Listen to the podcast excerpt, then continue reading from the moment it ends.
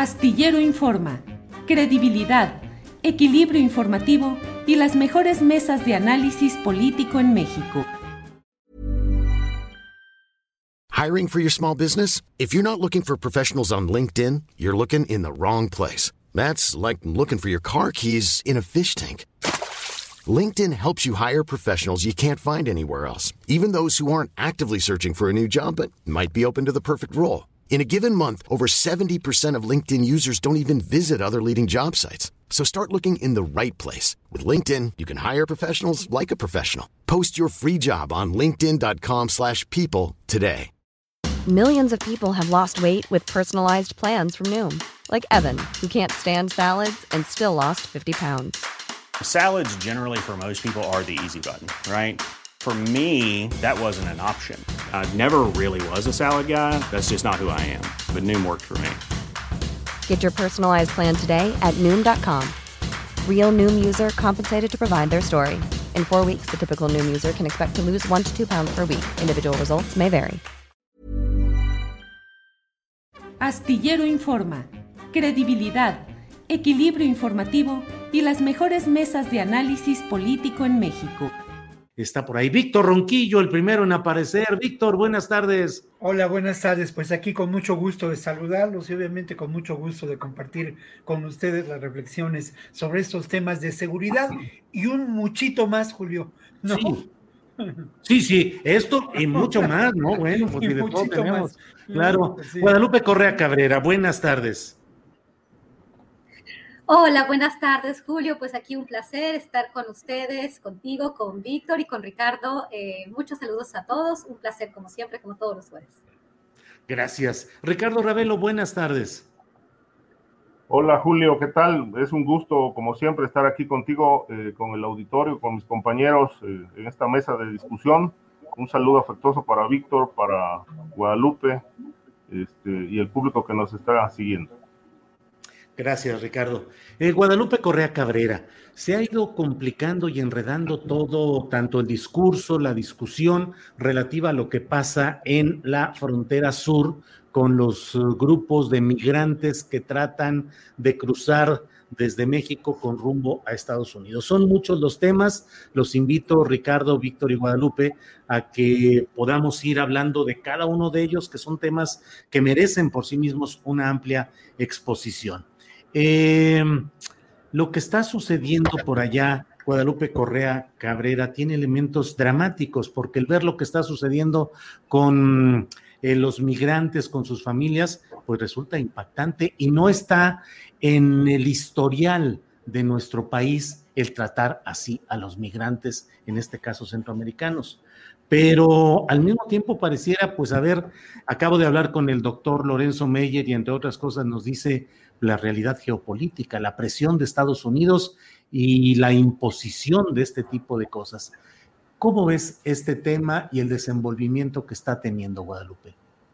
Es un tema muy complejo, definitivamente. Y yo quiero hacer, y yo creo que lo voy a repetir durante toda la conversación que tengamos, cualquier, cualquier tipo de observación, quiero que tenga, eh, eh, que tenga como centro esta idea los migrantes y las personas que tienen que dejar sus países no, no salen para cometer crímenes ni salen para aprovecharse porque realmente este, no pueden estar en donde, en donde están. Conozco de cerca la tragedia migrante, estuve un año y medio en las rutas entrevistando varias personas migrantes para hacer un trabajo sobre trata, tráfico de migrantes y delincuencia organizada. Conozco bien esta tragedia.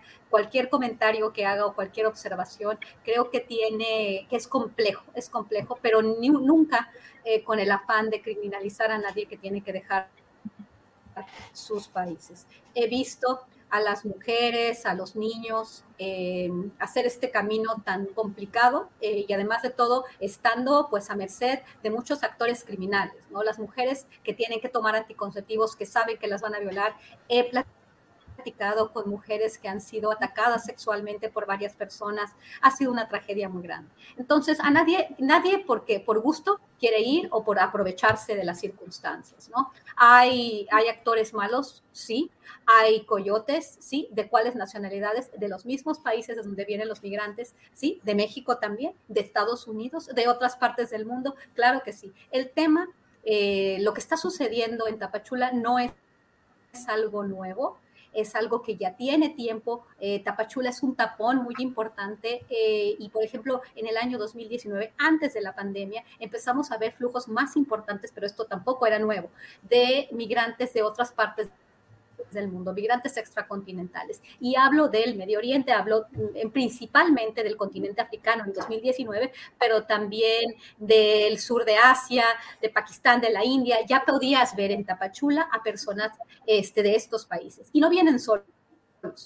vienen de una manera bastante organizada, pero no vienen ellos, sino hay redes que precisamente por las medidas de contención migratoria de los Estados Unidos, las guerras civiles, los conflictos que muchas veces este, donde los responsables son los responsables de países eh, desarrollados, pues, y nunca toman la responsabilidad, sino que se la dejan a los países eh, que son de alguna forma de medio ingreso. Y pienso en el caso de Turquía, pienso en el caso de México. ¿No? Esta tragedia migrante, esta cuestión eh, que ha fortalecido a las redes de traficantes de personas que facilitan esta movilidad, porque por el otro lado, los medios de comunicación nos hablan de la tragedia del migrante, pero no nos hablan de la doble cara de estas economías, por ejemplo, en el caso de Estados Unidos, que hay trabajos y que se benefician de tener una mano de obra, pues, pues esclava. ¿No? Pero creo que este comentario de Lorenzo Meyer es muy, muy relevante, muy pertinente. México sí se encuentra, como dicen algunos otras, otros personajes también en la discusión em, en mediática, en una jaula geopolítica. La geopolítica ha puesto en México la desigualdad tan enorme que existe entre los Estados Unidos y México, siempre ha puesto a México en una condición muy compleja, ¿no? Siempre México ha tratado de defender su soberanía, pero muy pocas veces lo logra, pero eso tampoco exime a ningún gobierno de las decisiones que toma. Es, es complicado porque sí, de muchas maneras yo puedo ver que lo que vimos en Frontera Sur atiende a ciertos compromisos que México decidió establecer con Estados Unidos. Y quiero hacer, quiero hacer referencia a un tema que tocamos eh, dos veces antes y que tiene que ver con la decisión de la Corte eh, Suprema de Estados Unidos de mantener o de continuar, de, volver a reactivar el programa Quédate en México. El programa de protocolos de protección migratoria, que de protección no tiene nada, ¿no? Simplemente es un programa por el cual Estados Unidos, con su muy eh, roto eh, sistema migratorio, pues este, lo único que hace es contener a la migración y hacer que los migrantes que puedan entren, los mejor preparados, los que más, eh, los, que más recursos tienen, y mantenerlos como ciudadanos no de segunda, de tercera, sino de quinta. Y entonces, bueno, finalmente no, no, no, quiero establecer, este, quedarme mucho tiempo, disculpen que me, que me haya extendido, pero sí definitivamente creo que en este contexto, México, para que se pueda dar esto, tiene que haber hecho que sí. ¿Qué le promete Estados Unidos y por qué México está mandando a la Guardia Nacional de esa manera? Ahí debe haber algún acuerdo con Estados Unidos que no conocemos bien. México no ha sido claro con nosotros. Y bueno, discutiremos esto en los otros segmentos, me imagino, pero sí, definitivamente eh, me da la impresión de que para para hacer efectivo este, este MPP o este programa Quédate en México, México tuvo que haber dicho que sí. Y Además, México entonces por eso está haciendo lo que está haciendo, porque ya hay un acuerdo y no sabemos si esto tiene, este, si conlleva recursos y cuáles son también estas condiciones para poder ejercer estos recursos. Entonces, México ha sido muy claro con nosotros con relación a qué lo que, lo que, lo que pactó con Estados Unidos. Gracias, Guadalupe Correa Cabrera. Eh, Ricardo Ravelo, ¿cómo ves todo este tema que, insisto, tiene la estampa dramática, eh, ineludible de estos actos eh, bárbaros de agentes del Estado mexicano contra los migrantes, pero hay también una realidad geopolítica, hay la presión de Estados Unidos, hay acuerdos secretos, en fin, ¿qué es lo que ves en todo este tema, Ricardo? Yo creo que es, algo que se está, se está polarizando cada vez más. es una verdadera desgracia para México que esté haciendo esta labor de contención con todos los riesgos que aquí hemos analizado de exceso de fuerza. Entonces, la posición de México aquí se, torna muy vulnerable. Eh, por un lado está eh, el drama centroamericano con el tema de la pobreza, el desempleo, y por otro lado la presión de Estados Unidos, este, que, quiere evitar a toda costa que estos centroamericanos lleguen a su territorio. Eh, en realidad, me parece que una de las salidas importantes de este tema es llegar a un acuerdo realmente razonable, este, primero que nada que atienda la parte humana, y creo que a eso responde eh, eh, la carta que envió el presidente López Obrador a su homólogo de Estados Unidos, a Joe Biden, para que atienda el tema de lo que se había planteado, ¿no? que me parece una, una solución, este, si bien no inmediata, sí a, mediano y largo plazo, que son las inversiones en estos países centroamericanos que viven el drama de la pobreza y el hambre. Eh, entonces creo que esa es la salida al problema, al problema migratorio. Eh, por lo menos lo puede contener de una manera más, este, digamos, menos dramática que lo que estamos viendo en, la frontera sur ahora, ¿no? en la zona de Chiapas. Pero hay razones, hay razones de fondo. Eh, yo estaba checando algunos datos del Banco Mundial y es verdaderamente dramático lo que está pasando en la, en la región centroamericana. Por ejemplo, eh, hasta el 2019, la tasa de desempleo, por ejemplo, en El Salvador, llegó al 6.3% y en este año está estimada en 9.5%. Y entonces, eh, de acuerdo con este, con este, esta, este análisis, es la tercera eh, más alta en Centroamérica después de Belice, que tiene 20.9%, y Costa Rica, que en este año va a llegar al 18.5%. Entonces, estos datos obviamente dan cuenta de que esta situación no se va a revertir nada más conteniendo en la frontera, sino que se tiene que realmente llegar a un acuerdo amplio, humano, en toda la región donde participan los países implicados y realmente ir atendiendo este, este problema porque realmente la, la economía en esa zona eh, eh, cayó completamente a, niveles dramáticos, sobre todo ahora con la pandemia, ¿no? Eh, lo que me llamó la atención es que en estos países realmente ya no hay clase media, toda esta gente cayó en la extrema, en la pobreza, y los únicos países que, los únicos países que tienen eh, clase media es Costa Rica y Panamá, y eso también ya muy vulnerable. Entonces, e, este drama se va a complicar todavía más si realmente Estados Unidos no, este, no atiende eh, y, establece una política de largo plazo que vaya conteniendo con inversión eh, el, el drama de la, de la, de la migración eh, a partir de la caída, la caída este, de la economía, el desempleo, la pobreza, porque en realidad son, son, los factores detonadores, el hambre, ¿no? El hambre, entre otros, que, que, realmente se están agudizando y se agudizaron todavía más a partir de, del tema de la pandemia. Bien, Ricardo, muchas gracias. Eh, Víctor Ronquillo, ¿qué opinas sobre este cuadro en lo general, que insisto, tiene las estampas dramáticas, difíciles eh, de lo que sucede físicamente allá entre los agentes del Estado mexicano y los migrantes, y por otra parte la realidad geopolítica, las presiones de Estados Unidos? ¿Qué opinas, Víctor? Sí, creo que son muchas aristas para entender este problema. Por un lado, sí creo que el asunto geopolítico es determinante, ¿no? Habría que tomar en cuenta las presiones ejercidas por el gobierno de Donald Trump con aumentar el costo de los aranceles a las importaciones mexicanas, algo que sigue presente y que está dado. Por otro lado, la dependencia económica que significan las remesas, de lo que ya hemos hablado se puede aumentar el costo del envío de remesas a México y con eso limitar los beneficios que el propio gobierno reconoce generan estas remesas. Otro elemento muy importante que vale la pena señalar, pues es el TEMEC y esta relación que sigue siendo una relación eh, de dependencia entre la economía de México y la economía de Estados Unidos. Esto me parece que es fundamental. Y en términos también de la geopolítica, ya lo hemos analizado en otras ocasiones, también existe en, sin duda una búsqueda de un control político, de, eh, de, mantener una hegemonía por parte de, no del gobierno de Estados Unidos, sino de los grupos de poder de Estados Unidos mediante la securitización de nuestra América.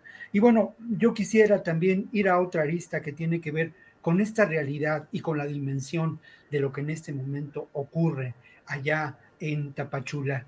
Lo que encontramos sí es una situación sin precedente, una situación que es una verdadera crisis eh, humanitaria, una crisis que tiene en este momento a 50 mil personas por lo menos, según estimaciones eh, hechas por periodistas, por organizaciones no gubernamentales, porque calculan ellos las eh, eh, solicitudes de la Comar que siguen pendientes y las personas que no acceden a estas solicitudes y establecen también como un elemento central la llegada de por lo menos 300 personas diarias a esta región. Esto parece poco en términos diarios, pero si uno lo multiplica por 30 eh, en un mes, entenderá esta dimensión.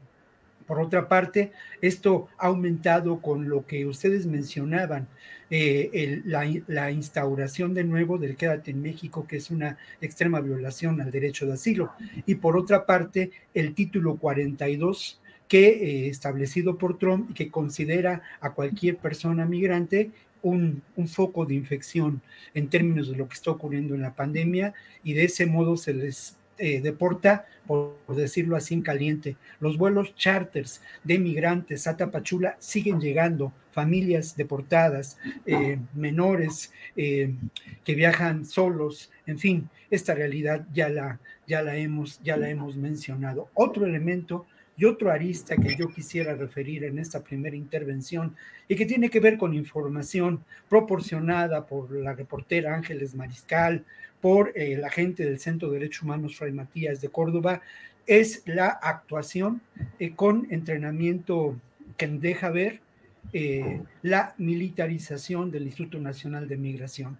Operativos estratégicos que dejan ver la preparación militar, acciones que tienen que ver con esta, ah, con una valoración del terreno, con una actuación eh, precisamente militar. Y esto tiene que ver, nos señala la gente del Centro de Derechos Humanos Fray Matías de Córdoba, con la llegada de diferentes mandos militares a a ocupar puestos de decisión de mando en el Instituto Nacional de Migración en Chiapas y Tabasco. Si uno revisa con cuidado estos operativos, encontrará cómo se llevan a cabo. Y este es un, proceso que, se está realizando en este momento. Otra dimensión tiene que ver con la posición del gobierno de la cuarta transformación. Obviamente, como toda entidad humana, pues este gobierno es eh, eh, eh, heterogéneo, ¿no? No es de una sola pieza. Y según observadores y, gente que está incluso involucrada en estos temas de migración por sus funciones como, como, como funcionarios públicos, pues hablan de que en este momento existe en el gobierno de la cuarta transformación dos posiciones muy claras enfrentadas. La posición que busca, como se ha señalado en distintos momentos, generar condiciones de desarrollo en Centroamérica, establecer una relación distinta con el gobierno de Estados Unidos, generar posibilidades de, visas temporales, establecer programas como eh, Sembrando Vida o el programa de eh, para el futuro, ¿no? El que involucra a los jóvenes. Y la otra posición, que es la que lamentablemente ha prevalecido en las últimas semanas, es la posición de la ah, contención en términos violentos de la migración, sin entender que esto es un proceso pues humano y que la migración tiene que mirarse desde una perspectiva más allá de la seguridad y entenderse como un proceso civilizatorio fundamental en la construcción de esta realidad humana y social del siglo XXI, Julio. Víctor, muchas gracias por la información. Preocupante lo que dices de este tema de Chiapas, documentado por los compañeros Ángeles Mariscal y otros más, de la militarización en los mandos del Instituto Nacional de Migración, cuando menos en dos estados de aquella región. Eh, Guadalupe Correa. Guadalupe, mm, el presidente de la República ha dicho hoy que sus adversarios están impulsando o difundiendo este tipo de escenas, pero que salvo una en concreto que se refiere a haitianos, que en realidad se mantiene un absoluto y completo respeto a los derechos humanos en los operativos de la Guardia Nacional, de la Defensa Nacional, eh, del Instituto Nacional de Migración. El propio eh, sacerdote Solalinde, Alejandro Solalinde, que ha tenido un papel muy fuerte en la defensa de migrantes en otras ocasiones, ahora ha dicho también que se usa a los migrantes para golpear al gobierno del presidente López Obrador. ¿Crees o encuentras, identificas motivaciones políticas en la organización de estas caravanas y en la difusión de los momentos críticos de violencia contra migrantes, Guadalupe? Tu micrófono tu micrófono.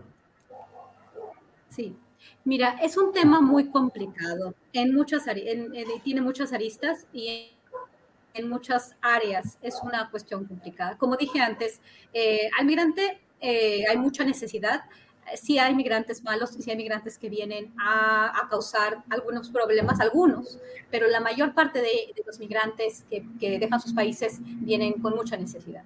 El tema de las caravanas también es un tema complicado porque aunado a esta necesidad, aunada a esta pobreza que, lleva a la gente a tener que salir de sus casas, a esta crisis de seguridad también, el tema de las pandillas y de la paga que tienen que hacer a estas pandillas, pues está también el tema de que también hay actores que, que han jugado política y estratégicamente y además también en la organización de estas caravanas porque yo he dado seguimiento académico a estos movimientos. Entonces, estos actores se han aprovechado y lo hemos visto en muchas ocasiones y hay y hay supuestamente, de acuerdo con la unidad de inteligencia financiera, ellos han cancelado cuentas y esto es eh, información oficial. Este, cuentas que tienen, eh, su, que, tienen su base ¿no? En, en, los países del norte de África, inclusive y en Medio Oriente. Eso según la información de la unidad de inteligencia financiera en años previos para entender las caravanas previas. Eh, yo he hecho un trabajo de investigación sobre los mecanismos de información con relación a la organización de caravanas por grupos de WhatsApp, en particular el WhatsApp. Facebook y, e Instagram, pero particularmente WhatsApp. Eh, para organizar una caravana de este tipo, eh, obviamente las personas tienen la necesidad de ir a Estados Unidos y encuentran en la caravana una manera más segura de poder llegar y sin pagar tanto dinero a los coyotes. Pero al momento en que ellos llegan a Estados, a la, frontera, pues muchos tienen que pagar el servicio de un coyote y ya los están esperando allá. E inclusive también esto por información que he recopilado a partir de testimonios, este, también en el mismo camino ya empiezan los, los, los llamados coyotes o los traficantes a, a, negociar este tipo de cuestiones. Lo que es cierto es que si uno observa cuando llegan las caravanas, a, esto ha eh, coincidido con algunas cuestiones políticas, tanto en Estados Unidos, esto coincidió con el, con el gobierno de México, la primera caravana, pero más bien con las elecciones de medio término en Estados Unidos, la primera gran caravana, porque ese año eh, sucedieron dos caravanas. Yo he hablado con el padre Solalinde, lo he visto trabajar, eh, he hablado con él de este fenómeno de las caravanas, no solamente con él, sino con otros sacerdotes y con otras personas que trabajan en las rutas. Hay muchas personas que se niegan a decir que algo hay, que no hay alguna mano negra. Esta entrevista que le dio a Susana Oresti el padre, yo siento que en algunas partes fue sacada de contexto. Él eh, se refiere también de una manera como él quiera referirse, a que hay una mano negra y que esto se hace para, para desestabilizar al gobierno de Andrés Manuel López Obrador, pero no tenemos ninguna, ninguna evidencia de esto, ¿no? Que, hay, que están organizadas, sí, que es para destabilizar el gobierno de México, no hay evidencias de esto, pero también hay que entender que el padre Solalinde, eh, pues ha visto esto pues muy de cerca y por algo lo ha de decir, yo no sé, a qué habría que preguntarle, pero eso sí, también políticamente, cada, cuando el padre Solalinde llega, llega a decir esto, eh, varios, varios personajes de la derecha también empiezan a atacarlo diciendo, ¿dónde está el padre Y, y, y una cantidad de, de, vituperaciones, de, de, agresiones, de lo que está pasando en las redes, creo que es una cuestión muy, muy terrible. Bueno, el padre sigue haciendo su trabajo y quisiera ya ver que, la, que, que Javier Lozano, que, que Broso, que Alejandro Jope y que todos aquellos que de alguna forma muy despectiva hablaron del padre Solalinde, que tan siquiera fueran a su albergue o que dieran apoyo. Yo creo que la sociedad tenemos que entender y la sociedad mexicana tenemos que tener solidaridad con el migrante. Y bueno, Alejandro Solalinde puede decir lo que quiera, pero eso de, ¿y dónde está el padre? Esperando que el padre haga por los migrantes. Creo que ha sido un gran defensor de los migrantes y lo que él tenga que decir, pues es, es, es muy motivo de él, pero sí, es una cuestión compleja y sí hay de todo. Hay actores que también están organizando estas caravanas que coinciden con cuestiones políticas en Estados Unidos. Gracias, Guadalupe Correa Cabrera. Eh, Ricardo Ravelo, ¿qué opinas de estos, eh, pues de estas declaraciones, eh, no sé si editadas o acomodadas del sacerdote Solalinde, por un lado, y por otra parte, pues de la postura del propio presidente de México que dice que los adversarios están difundiendo en exceso este o difundiendo este tipo de escenas y que hay el más absoluto y completo respeto a los derechos humanos por parte de agentes del Estado mexicano allá en la frontera sur. ¿Qué opinas, Ricardo? Sí, mira, eh, independientemente de, de, su carácter de sacerdote, este, muy respetable. Eh, el padre Solalinde, eh, a partir de su activismo en el tema migratorio, realmente se ha convertido en una autoridad, en una autoridad en el tema, conoce muy bien todos los, eh, digamos, ese, ese, mundo, ese mundo oscuro, conoce los entretelones de ese problema.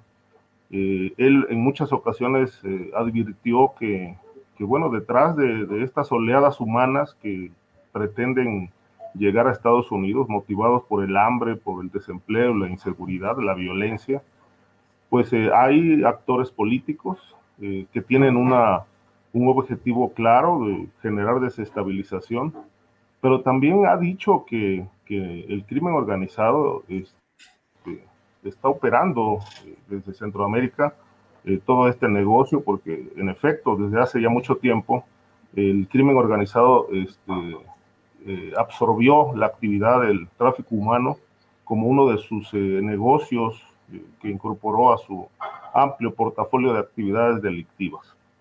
las motivaciones políticas que él plantea que existen ahí, pues no son descartables. Yo en eso coincido con lo que menciona Guadalupe. Es un tema complejo, más allá de las interpretaciones que pueda haber, que son muchísimas. Este, quizá esto esto también trastoca mucho el, poder entender con claridad eh, qué hay de fondo.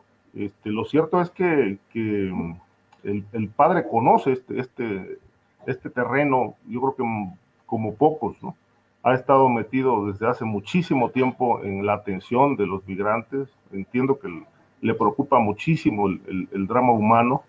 Eh, y me parece que no, no podemos desoír el, el, punto de vista del padre eh, a mí sí me llamó la atención eh, este asunto de las críticas que hubo en redes, porque el padre por mucho tiempo desapareció de las redes, ni siquiera se, conocía su opinión, su punto de vista, había un silencio, llamaba mucho la atención porque generalmente él no guarda silencio ante estos problemas y menos tratándose del, asunto migratorio.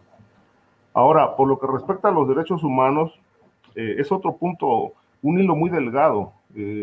El presidente podrá decir, y, entiendo que con muy buena intención, de que no, no se violan los derechos humanos, de que hay esa instrucción para que la Guardia Nacional no incurra en excesos de fuerza, pero una cosa es decirlo y otra cosa es ya estar en, acción eh, conteniendo la, oleada humana en Chiapas.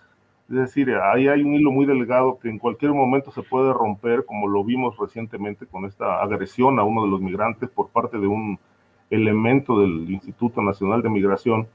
Entonces, eh, ante estas situaciones que de pronto se salen de control, pues es muy difícil realmente no considerar que, va a haber fuerza, exceso de fuerza, eh, violaciones a los derechos humanos y cada vez que haya un, exceso de fuerza, pues se va a generar una polémica nacional e internacional, sobre todo por el trato que, le otorga una corporación como la Guardia Nacional y que pone en entredicho esta política humana del gobierno mexicano.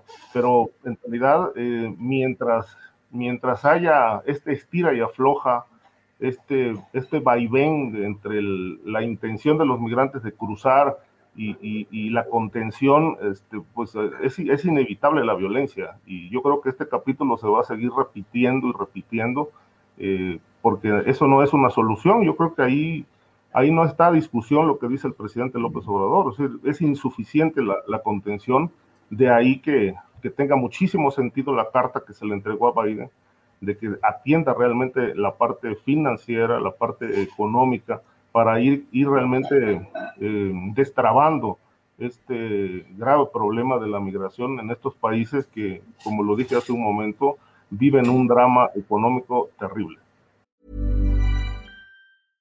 Ryan Reynolds here from Mint Mobile. With the price of just about everything going up during inflation, we thought we'd bring our prices down. So to help us, we brought in a reverse auctioneer, which is apparently a thing. Mint Mobile unlimited premium wireless. Ready to get 30, 30, bit to get 30, bit to get 20, 20, 20, bit to get 20, 20, bit to get 15, 15, 15, 15 just 15 bucks a month. So, Give it a try at mintmobile.com/switch. slash $45 up front for 3 months plus taxes and fees. Promo for new customers for limited time. Unlimited more than 40 gigabytes per month slows. Full terms at mintmobile.com. Millions of people have lost weight with personalized plans from Noom, like Evan, who can't stand salads and still lost 50 pounds. Salads generally for most people are the easy button, right? For me, that wasn't an option. I never really was a salad guy. That's just not who I am.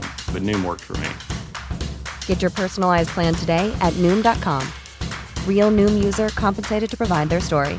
In four weeks, the typical Noom user can expect to lose one to two pounds per week. Individual results may vary. Gracias, gracias eh, Ricardo Ravelo. Víctor Ronquillo, ¿qué opinas en general de la postura del presidente López Obrador, de su valoración y su postura respecto a lo que está sucediendo en la frontera sur y también las palabras del sacerdote Solalinde?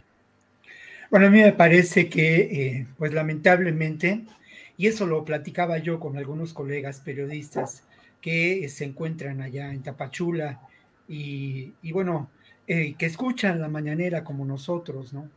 Y ellos me decían de una manera muy clara que si, que estas aseveraciones del presidente López Obrador, pues si uno es bien intencionado, tendría que pensar que se encuentra desinformado sobre lo que está aconteciendo allá en la realidad de Tapachula, una ciudad donde lamentablemente se hacinan decenas de miles de personas víctimas de la falta de capacidad y gestión política de este gobierno para llevar adelante una propuesta que fue central en sus eh, discursos de campaña, atender el problema migratorio de una manera diferente, conforme a todo este, a todo este proyecto de un gobierno democrático que respeta los derechos humanos. Lamentablemente lo que ocurre en, Tapachula y en buena parte también de la frontera de Tabasco no, no, no puede ser limitado a estas declaraciones. Como lo mencionaba anteriormente, desde hace dos años eh, o tres años, el Instituto Nacional de Migración se constituyó como uno de, los, eh, de las instituciones más represivas del actual gobierno. Hubo un viraje de 180 grados en la política sostenida por el gobierno de López Obrador. Recuerden ustedes cómo se apoyó, se dio apertura a las caravanas, a las primeras caravanas históricas allá en el 2018. Esto contrasta terriblemente con esta realidad. Creo que por otra parte también existe en este gobierno, como ya lo mencionaba, la voluntad política de atender de una manera diferente el problema y la buena intención de encontrar unas eh, formas distintas para regular la migración. Buenas intenciones que contrastan terriblemente con la realidad. Yo respeto mucho al padre Solalinde, lo, lo entrevisté muchas veces, participé y reporté eh, con él, ¿no? Pero lamentablemente a mí me parece que en este caso muy concreto el padre Solalinde pues ignora la dimensión de esta realidad, ignora también que esto no, no corresponde. Puede haber elementos, eh, digamos, de mano negra pero sin duda corresponde a la desesperación de migrantes. Hemos visto cuatro marchas, cuatro, cuatro caravanas. Esas corresponden a la situación desesperada, de precariedad, de sobrevivencia en la que se encuentran estas personas en Tapachula. Eh, esto, es, esto es la realidad. Lo demás, sinceramente, pues es un discurso político de muy buenas intenciones, pero que como ya lo mencioné, contrasta con la realidad. Bien, Víctor Ronquillo, gracias. Em, Guadalupe Correa Cabrera, ya algo de este tema lo hemos platicado, pero finalmente hoy se ha reunido la comitiva de México con la de Estados Unidos para hablar de temas económicos, pero también, desde luego, de la cuestión migratoria y una carta que ha enviado el presidente de México al de Estados Unidos. Mm, como siempre digo, lo que vemos o lo que escuchamos son pálidas sombras o sonidos o susurros de lo que realmente sucede al interior de esos lugares, de lo que no nos enteramos de los acuerdos realmente trascendentes que ahí se pueden tocar. Pero con lo que tenemos de información, que es muy poca y que habla pues de tener las mejores relaciones, incentivar el desarrollo económico, pero ¿cómo ves esta relación? de las comitivas mexicanas con la estadounidense? ¿Tenemos margen para negociar algo en el esquema migratorio y económico? En fin, ¿cómo ves estas visitas y sus consecuencias, Guadalupe? Pues sí, eh, lo único que sabemos, ¿verdad? Es lo bonito, lo que está en el papel. ¿Qué es, lo que se está llevando a cabo? Bueno, pues este diálogo económico de alto nivel entre México y Estados Unidos en el marco del TEMEC y es interesante porque hay que leer lo que, los documentos iniciales y lo que va a, salir de este diálogo de alto nivel. Pues todo está eh, planteado en los términos que lo ha planteado Estados Unidos y vuelve a ver el mismo lenguaje. Tenemos cuatro pilares. ¿Cuál es el primer, el, primer pilar? Es lo que le llaman ellos eh, Build Back Together, que es volver a, a, como reconstruir, pero ahora juntos, ¿no? Esto tiene mucho que ver con los objetivos de Naciones Unidas de desarrollo sustentable y un poco con lo que quieren los grandes empresarios en Davos, ¿no? Que esta idea de volver a reconstruir después del COVID, esto es reconstruir, pero ambos, ¿no? Y bueno, también esta cuestión de la sustentabilidad, del desarrollo de América Central, obviamente de la migración y con todas las bonitas palabras que Joe Biden ha dicho con respecto a atacar las causas de raíz de la migración y dar recursos para el desarrollo de América Central. Eh, México está, ha estado dispuesto a colaborar en este sentido y este, bueno, quizás lo que estemos viendo tenga que ver con los acuerdos que no conocemos, no sabemos cómo se va a dar estos cuatro pilares, ¿no? Y el, último pilar es invertir adentro, ¿no? Eh, también tomando un poco el contexto geopolítico. Yo creo eh, la cuestión de China, ya el presidente López Obrador hizo un guiño a Estados Unidos con relación al gobierno chino cuando hace su, este, este, su discurso el día de Simón Bolívar y habla de que, bueno, habría que continuar colaborando en, en con esta visión bolivariana, pero también considera que China pues es de alguna forma no un, aliado necesariamente, ¿no? sino a veces es un, es un riesgo. Entonces, este, hay palabras muy bonitas, pero yo vuelvo a pensar y quiero volver a poner en la mesa estos acuerdos que tal vez de los cuales no conocemos, no sabemos cómo va a operar el programa Quédate en México, si México al final va a decir que sí, y va a aceptar todo esto o va a, tener contención o va a aceptar dinero, porque también eh, recordemos que durante la época de Barack Obama, en el año 2015 y 2016, los últimos dos años, estaba este programa que sonaba también muy bonito con las mismas palabras, pilares,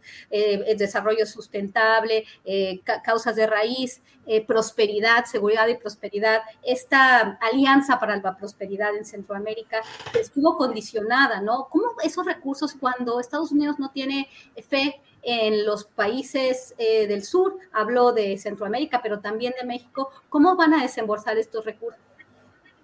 y cómo se va a dar este desarrollo. Yo creo que esta idea es muy interesante porque, porque eh, los migrantes, si tienen trabajo, no van a ser una carga, como, como decía este, mi colega eh, que, es una, una, gran conocedora de, estos temas este, migratorios, que eh, el día de ayer la, vi en, una, en, una, participación. Entonces ella decía, bueno, los migrantes si tienen trabajo no, va a ser, no van a ser alguna carga para nadie. Y realmente no lo, no, los, no lo son. Pero ¿cómo se va a dar este desarrollo? Yo creo que la idea de colaboración, de que Estados Unidos se haga responsable de, todo lo que, lo que ha contribuido con su política migratoria, con su política de intervención durante la Guerra Fría, de dar estos recursos para promover el desarrollo de América Central y del sur de México, sería maravilloso. Pero vamos a ver, porque estos pilares, este desarrollo sustentable, Build Back Together, este, todo esto, pues tiene una lógica también empresarial y esta cuestión también siempre detrás de todos estos proyectos hay grandes capitales que casi nunca piensan en la gente, ¿no? Vamos a ver, todo parece este, ser muy bonito, eh, pero también está vinculado a lo que quiere y lo que necesita Estados Unidos. Este programa de desarrollo sustentable también es llevado por Estados Unidos y también Estados Unidos va a poner sus propias condiciones en, el, la cuestión de seguridad, porque Estados Unidos quiere continuar con un plan muy, muy parecido a la iniciativa Mérida. Ellos no han sacado de la mesa su idea de la cooperación a nivel de seguridad y lo que ellos quieren para nuestro hemisferio, para también, obviamente, porque sus lobistas continúan queriendo seguir haciendo dinero del belicismo. Entonces, vamos a ver, yo veo muchas palabras repetidas, muy buenos deseos, pero vamos a ver la operación del mismo. Es mejor colaborar, es mejor pensar que va a haber un desarrollo, que la gente va, va, va a poder vivir en sus países este, con esta nueva inversión, que vamos a invertir en capacidades y que va, la gente se va a quedar en sus países. Pero vamos a ver cómo, cómo opera todo esto. Gracias, Guadalupe Correa. Eh, Ricardo Ravelo, este mismo tema que pues a mí me parece muy peculiar. Bueno, por una parte la visita de esta comitiva mexicana a Estados Unidos y por otra la propuesta de, de, de buscar que haya el desarrollo adecuado en Centroamérica para que los migrantes no viajen a Estados Unidos, porque la misma nos la pueden aplicar a México, pues pidamos de apoyo a Estados Unidos para que haya un tal desarrollo social en México que impida que haya migrantes hacia Estados Unidos. Pero, ¿cuál es tu opinión, Ricardo? Mira, yo coincido con lo que comenta Guadalupe, es decir, hay, muy buenas intenciones en el discurso. Este, hoy leía lo que declaró Kamala Harris, ¿no? México, el país, eh, el socio comercial más importante de Estados Unidos, nos preocupa, no vamos a permitir que México entre en desestabilización, eh, nos importa mucho que México tenga equilibrio en eso, en lo financiero, en el, empleo, etcétera, etcétera. Pero bueno, eh, una cosa son las palabras, otra cosa son los hechos, ¿no? En realidad, este, me parece que las, las vías de solución, y aquí lo planteábamos, pues ese, ese es un camino muy, muy, este, importante, prometedor, la inversión en, Centroamérica para detonar empleo y que esto realmente sea la verdadera cortina de contención de la, de la migración. Este, porque bueno, eh, lo que decíamos hace rato es, es un tema dramático. Nada más un, dato, el, el, 70% de los nuevos pobres que se, generaron de un año y medio o dos para la fecha, pues se concentra en Guatemala y Honduras, que son los dos países que más, más este, migración tienen hacia, hacia México y para, con el objetivo de pasar a Estados Unidos. Ahora, lo que sí se ha planteado es que con independencia de, con independencia de lo que, del proyecto que se vaya a realizar para invertir en, en Centroamérica, este, el Banco Mundial plantea algo que me parece interesantísimo, que dice, bueno, los gobiernos locales necesitan eh, realmente diseñar políticas públicas más efectivas que incluyan los programas de atención social. Esto no, no lo vemos realmente muy, muy claro en, en, esa zona. El presidente López Obrador ha insistido en, llevar algunos proyectos allá para detonar empleo, para que la gente se quede, pero hasta ahora pues han sido palabras porque Estados Unidos, eh, el gobierno de Estados Unidos se muestra sensible ante la opinión pública frente a este asunto, parece tener claro que una posible solución a, la migración es esa, la inversión, pero finalmente no terminan de hacerlo.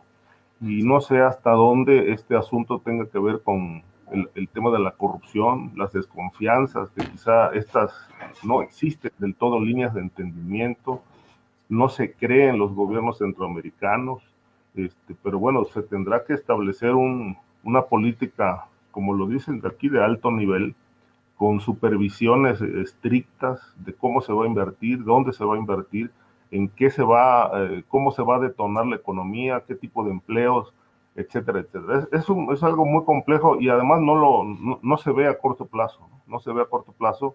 Eh, no, no dispongo de más información de lo que realmente se acordó el día de hoy en, la reunión del, que se sostuvo entre las, la comitiva mexicana y la de Estados Unidos. Y quizá lo vamos a ir conociendo más adelante eh, a, cuentagotas o por detalles este, muy, muy limitados, pero este, me parece que el, que hay que empezar por algo, ¿no? Este, llevar los programas mexicanos a, Centroamérica es un, es un paliativo, mientras realmente hay esta derrama financiera que ofrece, que plantea como solución este, Estados Unidos, pero que lamentablemente no termina de concretarse, ¿no? Este, entonces, mientras, mientras más se tarde en definir ese, eh, eh, una política eficaz, pues el, el tema continuará la migración. Lo que me llama la atención es que eh, se tiene la solución, es decir, pero se está cometiendo el error, es decir, el, el error es saber qué hacer y no hacerlo. Claro. Ricardo Ravelo, gracias por tu participación, este comentario. Y Víctor Ronquillo, ¿qué opinas sobre este tema de la comitiva mexicana en Estados Unidos y los planes de desarrollo social para Centroamérica? Mira, lo primero que me parece importante de mencionar es que ha terminado, y esto sí hay que celebrarlo, el paradigma de la seguridad en términos de el discurso político. El tema se aborda desde una perspectiva diferente, por lo menos a nivel del discurso político, tanto por las autoridades mexicanas como por las autoridades del gobierno de Estados Unidos. Esto creo que de alguna manera nos remite a una realidad diferente y a un planteamiento de esta realidad de modo distinto. Eh, Kamala Harris es la encargada del asunto en, por parte del gobierno de Estados Unidos. El que una vicepresidenta sea la encargada de este asunto también me parece de enorme relevancia.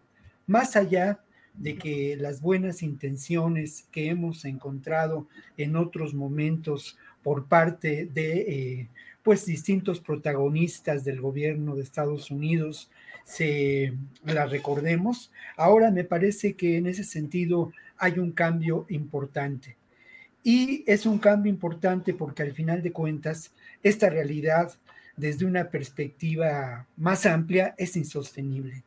El modelo de contención migratoria no resulta aquí ni en ninguna otra parte del mundo.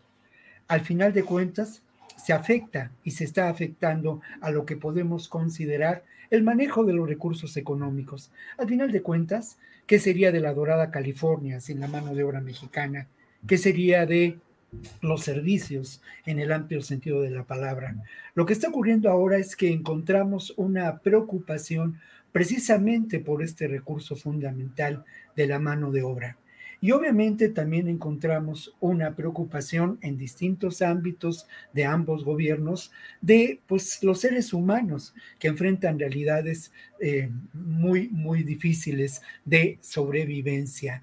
Efecto de políticas establecidas por eh, distintos gobiernos de los Estados Unidos y efecto también de la corrupción y la violencia política que se vive en nuestros países y también y esto hay que mencionarlo, de la nueva realidad de la que nos ocupamos muy poco, pero que está ahí, eh, lamentablemente, y que tiene que ver con el cambio climático.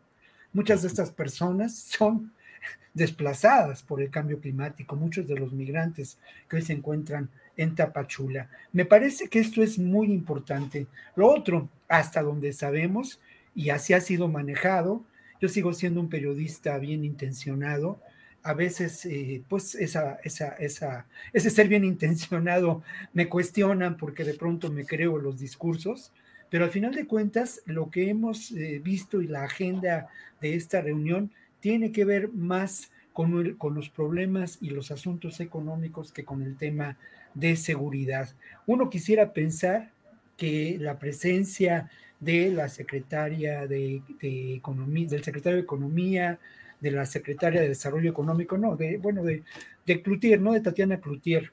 En este evento será o, será determinante, ¿no? Y lo otro, pues también la voluntad política mostrada por el gobierno de López Obrador para atender de una manera diferente. Así como señalé lo que lo anterior acerca de esta incongruencia, también quiero decir que el propio López Obrador en días pasados lo dijo muy claramente y me pareció acertado y lo quiero reiterar ahora, que el problema de la migración no puede ser atendido solamente con la contención, tiene que ser atendido desde una perspectiva más amplia, una perspectiva que sin duda atiende a lo económico, pero ojo, ¿eh? Y esto es muy importante, no basta lo económico, como lo decía en mi primera intervención sobre el tema, este es un fenómeno social, diverso, es incluso un proceso civilizatorio y cultural. La migración tiene que ser comprendida desde estos ámbitos.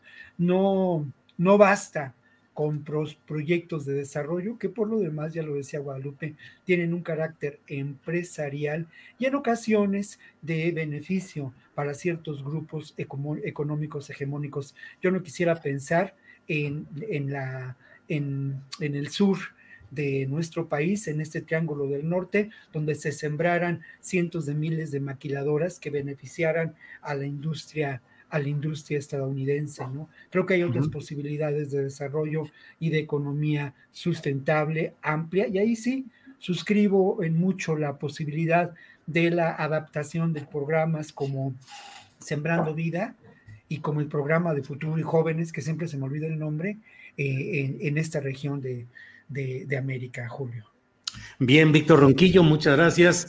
Son las dos de la tarde con 50 minutos. Recuerde que después de esta mesa sobre seguridad eh, estaremos eh, Adriana Buentello y un servidor con noticias eh, actualizadas, noticias del curso del día. les invitamos a que nos acompañen en ese segmento. Estamos ya, Guadalupe Correa, en esta sección que nuestras mesas solemos decir que es la del postrecito, de que alguien aporte lo que quiera, invitación, promoción de libros, comentarios comentarios, lo que quieras. Adelante, por favor, Guadalupe. Chuc, chuc, chuc. Micrófono, micrófono. muy bien, muy bien, Julio. Pues ahorita que es la parte del postre y hablando de promoción de libros, acabo ahorita de, terminar una presentación de un libro que, que, creo que ya lo mencioné antes, pero quiero mencionarlo de nuevo que acabamos de, que este año, eh, hace unos meses, lo salió a la venta. Es un libro que se llama la guerra improvisada, los años de Calderón y sus consecuencias. Este libro lo escribí junto con mi colega y amigo Tony Payán. Hoy mismo se presentó en el Baker Institute, en el centro que fundó mi colega Tony Payán, que es el Centro para Estados Unidos y México. Este libro este, tiene que ver con una serie de entrevistas que realizamos en un periodo de cuatro años con las personas que estuvieron más cercanas a Felipe Calderón Hinojosa, incluyendo a Genaro García Luna. Este, fueron entrevistas para entender lo que, cómo ellos veían la cuestión de la seguridad. También entrevistamos a periodistas, a, a críticos de, con dos visiones muy distintas de lo que sucedió. Entonces, es un libro interesante con, con la perspectiva perspectiva de ellos, pero contrastada con la de los críticos, es, es, vale la pena porque hay muchos detalles que a la gente le gustaría conocer de lo que pasó tras bambalinas, de las personalidades, de los, este, de las filias, de las fobias, de todos estos personajes, eh, Eduardo Bellinamora, García Luna, eh, este, el, general Ángeles Daguajare, este, Sigrid Arts, muchas personas, Alejandro Jope, muchas personas que estuvieron operando la estrategia de seguridad y cómo entre ellos pues se criticaban. Es, muy, muy interesante, no porque nosotros lo hayamos puesto, en, o sea, lo hayamos escrito, pero se los recomiendo bastante por Editorial Océano. Esto se publicó en abril de este año. Y otro libro que también se publicó en marzo, eh, Las cinco vidas de Genaro García Luna, ahora, ah, este, porque ahora va a, se, se pasó esta pre este prejuicio, ¿no? De alguna forma preaudiencia al mes de octubre. Y bueno, este vale también un poco la pena eh, conocer a García Luna a través de sus palabras. Se lo recomiendo. Este libro lo hice también, con, lo escribí también con Tony Payán, eh, derivado de la entrevista que le hicimos por tres días. Se llama Las cinco vidas de Genaro García Luna. Muchas gracias por la oportunidad de poder hacer esta, esta promoción del libro. No, no, no, Guadalupe, pues eh, todo fuera como promover libros, ¿qué más quisiéramos que estar promoviendo el que la gente se asome, que nuestros compañeros se asomen a, la lectura, a los libros, a la investigación? Ricardo Ravelo, ¿qué pones de, de postrecito sobre la mesa? Bueno, pues ya que estamos promoviendo libros, pues este, vamos a, a, comentar, a hacer un poco de publicidad sobre esto. Este, voy a publicar un libro, en, ah, yo creo que para finales del mes eh, próximo, la editorial Harper's Collins eh, pondrá en circulación un libro que acabo de terminar que lleva por título Los narcopolíticos. Es eh, una, son historias de todos los, bueno, o algunos gobernadores que están presos por, por estar vinculados al crimen organizado, eh, toda la política fallida de López Obrador en el tema criminal, los grupos que están operando, perfiles de narcotraficantes, eh, los, eh, funcionarios vinculados al lavado de dinero, eh, a, la protección de redes del crimen organizado que, de varios estados del país.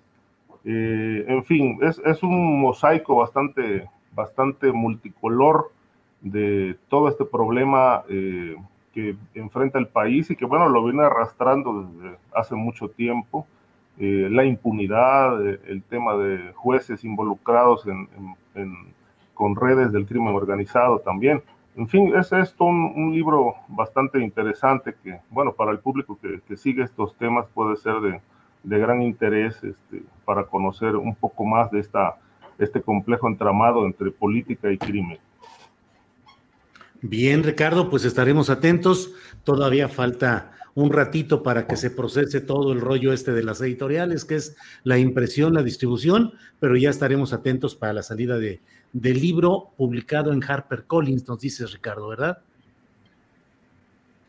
Exacto, sí, es esta editorial que estuvo a bien eh, pues aceptar el proyecto y nos pusimos a trabajar hace un año sobre eso. Sí, están muy activos en Harper Collins en publicar temas políticos y sociales en México. Víctor Ronquillo, el postrecito que puede ser libros, invitación a un concierto, a una conferencia, alguna opinión al programa próximo de televisión, lo que quieras. Víctor, adelante, por favor. Bueno, pues de entrada eh, felicitar a mis colegas porque ahí está, ¿eh? no cabe duda que el ejercicio profesional tanto de la academia como del periodismo independiente da frutos y a pesar de las limitaciones que encontramos en la industria editorial, ahí estamos de terco. Entonces, pues primero la felicitación. Lo otro tiene que ver con una preocupación eh, que me parece importante poner sobre la mesa y creo que, tiene, que es el asunto de esta esta terrible realidad a la que nos han llevado los huracanes, las tormentas en este país, ¿no? Creo que hay un tema que tendremos que discutir, que, debatir y que es un enfoque eh, con el asunto del cambio climático, ¿no? No hay duda de que los efectos del cambio climático se han acendrado en nuestro país, como en todo el continente o como en toda la realidad geográfica de Centroamérica. Precisamente esta es una de las regiones del mundo donde hay mayores eventos que son evidentemente resultado del cambio climático. Creo que las labores de prevención, las labores también de construcción de una nueva estructura eh, para enfrentar estos problemas tendrán que tener como un elemento central esta terrible realidad del cambio climático que, como dirían los clásicos, mi querido Julio, ya nos alcanzó. Ya nos alcanzó. Pues Víctor Ronquillo, muchas gracias. Eh, Guadalupe Correa Cabrera, muchas gracias por esta oportunidad. Buenas tardes. Buenas tardes. Eh, igualmente, gracias por la oportunidad y un saludo muy afectuoso este, y que tengan una muy, muy bonita semana. Víctor, Ricardo, Julio, que les vaya muy bien. Gracias, Guadalupe. Ricardo Ravelo, gracias y buenas tardes. Sí, Julio, buenas tardes. Eh, eh, me, despido momentáneamente de, mis compañeros también, este, Víctor y Guadalupe. Espero tengan un buen fin de semana y un agradecimiento muy especial al auditorio que nos ha, nos ha seguido en esta transmisión. Así es, Ricardo, muchas gracias. Víctor Roquillo, gracias y buenas tardes. Muchas gracias, buenas tardes. Pues un saludo para, para ustedes tres y obviamente también para el público que nos ha, que nos ha escuchado y que nos sigue semana con semana. Un abrazo para todos. Gracias, nos vemos pronto, gracias. Bien, pues esta ha sido la mesa de seguridad con Guadalupe Correa, con Ricardo Ravelo y Víctor Ronqui. Para que te enteres del próximo noticiero, suscríbete y dale follow en Apple, Spotify, Amazon Music, Google o donde sea que escuches podcast. Te invitamos a visitar nuestra página julioastillero.com. Hi, I'm Daniel, founder of Pretty Litter. Did you know cats tend to hide symptoms of sickness and pain? I learned this the hard way after losing my cat, Gingy. So I created Pretty Litter, a health monitoring litter that helps detect early signs of illness by changing colors, saving you money and potentially your cat's life. Pretty Litter is veterinarian developed, and it's the easiest way to keep tabs on your fur baby's health right at home. Go to prettylitter.com and use code ACAST for 20% off your first order and a free cat toy. Terms and conditions apply. See site for details. When you make decisions for your company, you look for the no brainers. And if you have a lot of mailing to do, stamps.com is the ultimate no brainer. It streamlines your processes to make your business more efficient, which makes you less busy. Mail checks, invoices, legal documents, and everything you need to keep your business running with stamps.com. Seamlessly connect with every major marketplace and shopping cart. Schedule package pickups and see your cheapest and fastest shipping options from different carriers. With rates up to 89% off USPS and UPS rates. And with the Stamps.com mobile app, you can take care of mailing and shipping wherever you are. Make the same no brainer decision as over 1 million other businesses with Stamps.com. Sign up with Code PROGRAM for a four week trial, plus free postage and a free digital scale. No long term commitments or contracts. That's Stamps.com. Code Program. Para que te enteres del próximo noticiero, suscríbete y dale follow en Apple, Spotify, Amazon Music, Google o donde sea que escuches podcast. Te invitamos a visitar nuestra página julioastillero.com.